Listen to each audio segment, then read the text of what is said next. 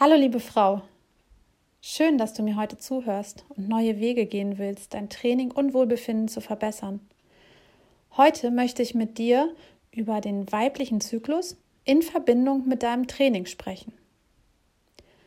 Vielleicht hast du es auch schon gemerkt, dass du manchmal leistungsfähiger, selbstbewusster und insgesamt gestärkt bist. Tage, an denen es dir super leicht fiel, dein volles Potenzial deiner Kraft auszuschöpfen auspowernde Workouts zu bewältigen oder einen langen Lauf zu absolvieren. Und dann wiederum gibt es Tage, an denen dein Training mühselig ist. Du viel mehr Bedarf hast, dich auszuruhen, dein Bauch aufgebläht ist und das Gefühl hast, aufgeschwemmt zu sein. Kommt dir das bekannt vor?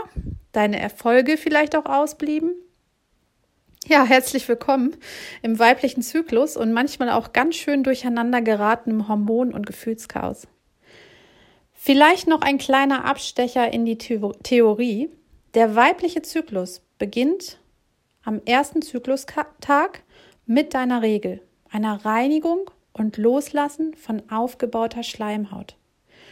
Ich empfehle hier ganz klar, nimm dir die Zeit, diesen ersten bis dritten Tag wirklich die Energie damit zu verbringen, dich auszuruhen und wirklich diese, dieses Reinigungsritual auch wahrzunehmen und dir Zeit zu geben.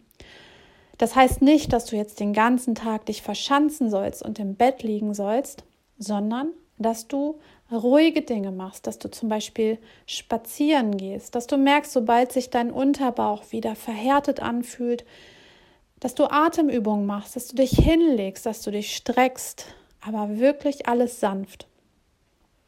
Genau, und in diesen ersten 14 Tagen, also ab deinem ersten Zyklustag bis zum ungefähr 14. Tag, dominiert das Hormon Östrogen. Vielleicht hast du das schon mal gehört. Das steht für den Aufbau, für Kraft und Vitalität. Du fühlst dich gut und gestärkt. Da nutzt du jetzt am besten diese erste Zyklushälfte für dich, für dein Krafttraining, Intervalltraining, fordernde Kurse wie zum Beispiel Bodyworkout, HIT und trau dich ruhig mal an deine Grenzen heran, weil in dieser ersten Zyklushälfte kann dein Körper viel mehr leisten und viel mehr schaffen und vor allem auch als Frau, wir haben es ja sowieso schon schwieriger, Muskeln aufzubauen, kann es wirklich dazu führen, dass du mehr Erfolge hast. In der zweiten Zyklushälfte, also ungefähr ab dem 15., 16. Zyklustag, dominiert das Hormon Progesteron durch den Abfall des Östrogen empfehle ich dir nicht allzu sehr heraus, dich nicht allzu sehr herauszufordern und zu viel zu machen, denn hier ist die Gefahr, dich zu verletzen, deutlich höher. Auch anstrengende Workouts sind nun schwerer zu bewältigen. Ne, auch ein anstrengendes Bauchmuskeltraining wäre zu diesem Zeitpunkt kontraindiziert. Setze auf Ganzkörperübungen und vor allem lass dich nicht stressen. Höre ganz genau zu, denn dein Körper sagt dir ganz genau, was er benötigt. Da Progesteron zusätzlich Heißhungerattacken auf Süßes, Salziges und Fettiges fördern kann, empfehle ich dir in diesem Fall mit einem nährenden Snack wie Früchte, Datteln oder Nüsse zu befriedigen. Oder trink ein ganz großes Glas Wasser mit Zitrone ausgepresst.